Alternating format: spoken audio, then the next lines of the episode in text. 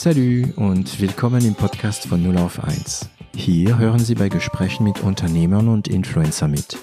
Wir unterhalten uns hautnah und ohne Schnitt über Erfolge und Misserfolge, Probleme und Lösungen und alles, was uns beschäftigt und ausmacht als Unternehmer oder als Influencer. Ich bin David Treils, Gründer und CEO von L'Agence, eine Internet- und Content-Agentur aus Süddeutschland. Der Grund, warum du so viel gemacht hast, ist wahrscheinlich nicht, dass deine Branche es anbietet. Das ist deine, dein Wesen. Aber deine Branche bietet es schon an. Plattform Group, Online-Verkauf und so weiter. Ich will mich dagegen ein bisschen wehren, weil selbst als Barbetreiber ähm, konnte man wirklich in der Corona-Zeit das extrem gut nutzen. Nur als Beispiel, wir haben gerade, das war eher ein Zufall, wir haben ein Haus gekauft äh, in Süddeutschland, wo ein Spa-Betrieb, ein öffentlicher Spa-Betrieb drin ist. Ja, ein kleiner Laden. Und dann haben die auch gesagt, oh Gott, wir werden das nicht überstehen. Und dann haben die einfach das Geschäftsmodell ein bisschen geändert, dass man das privat buchen kann. Und das heißt, als Familie kann man sich für 200 Euro am Tag einbuchen, exklusiv, Corona-konform und kann machen, was man will mit den Saunen und dem, dem mhm. Schwimmbad und Whirlpool. Und will nur sagen, also man kann immer versuchen, in seinem Bereich das optimal zu nutzen. Selbst Restaurants haben teilweise richtig coole Ideen umgesetzt. Natürlich ist es gefährlich gewesen, natürlich sind die Umsätze eingebrochen und viele davon haben nur überlebt, weil der deutsche Staat sehr, sehr viel Geld reingepumpt hat. Ja.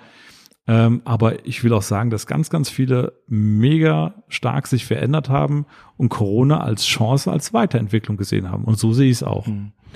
Benjamin Merz, der eine der erste äh, meiner Gäste war, also Sternekoch, mhm. Sterne-Restaurant. Mhm. Aus dem Nichts eine Sterne, Sterne-Restaurant. das ist echt eine geile Geschichte. Also ich glaube, das ist die, die zweite oder die dritte Folge von 0 auf 1. Ähm, das ist der Hammer, was die gemacht haben. Ich meine, er, er hat ein Hotel und mhm. ein Restaurant. Mhm. Ja, Corona kommt, was macht er? Er stellt alles um und macht trotzdem, also keine Sterneküche, aber sehr hochwertige Küche zum Abholen. Ähm, und es klappt. Warum ja, auch nicht? Ja. Denn ich sag mal, in der tiefsten Corona-Hochzeit, die wir erlebt haben, jetzt im Winter gerade, ja, haben, äh, hat meine Frau gesagt, sie kauft hier in der Region das größte Restaurant. In der Corona-Zeit. Hm. Haben uns alle für verrückt erklärt. Ja, das war im, im Dezember. Da haben wir hier einen Betrieb mit 120 Mitarbeitern übernommen, gekauft. Mhm. Und da haben alle gesagt, wie könnt ihr bloß, ja, in der schlimmsten Zeit, wo alles hier gerade untergeht, ein Restaurant kaufen, was mhm. komplett geschlossen ist, nur noch Verluste fährt. Da habe ich gesagt, ja, gerade deswegen machen wir es. Genau deswegen, weil jetzt müssen wir die Chance nutzen, in eine Branche einzusteigen, die am Boden liegt, die man nur besser machen kann und wo danach wieder richtige Chancen entstehen. Und mhm. die Menschen werden immer essen gehen. Das wird sich nie ändern. Ja, und irgendwann mal müssen wir ja wieder öffnen. Ähm, und das ist ja wieder mal diese, dieses Thema, was wir am Anfang hatten. Wenn man proaktiv, ich mag lieber sagen, wenn man sich den Arsch bewegt. ja, ich, ich bediene mich in allen, ähm, also ich habe mal immer wieder ein paar Bemerkungen, weil, weil ich mich ein bisschen vulgär ausdrücke und ich sage, mir ist kein Wortschatz äh, zu schlecht. Ähm, wenn man sich halt bewegt, ähm, passiert was. Also ich will, dass es so ist. Ich weiß nicht, ob es so ist, aber ich will, dass es so ist. Und es gibt als Unternehmer, die hart getroffen sind von Corona, viel härter als du mit deinen Plattformen, viel härter als ich mit meiner Agentur und meine Podcast-Geschichten.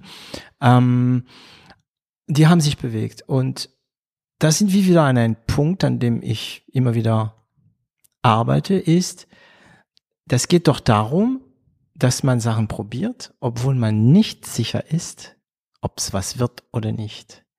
Weil du hättest ja auch sagen können, ein Restaurant kaufen, das ist ja doch Schwachsinn, ich warte lieber, bis alle pleite gehen und dann kann ich kaufen und dann geht's wieder hoch. Nein, hast du gemacht. Aber du hast eigentlich im Grunde genommen nur eine Überzeugung gehabt.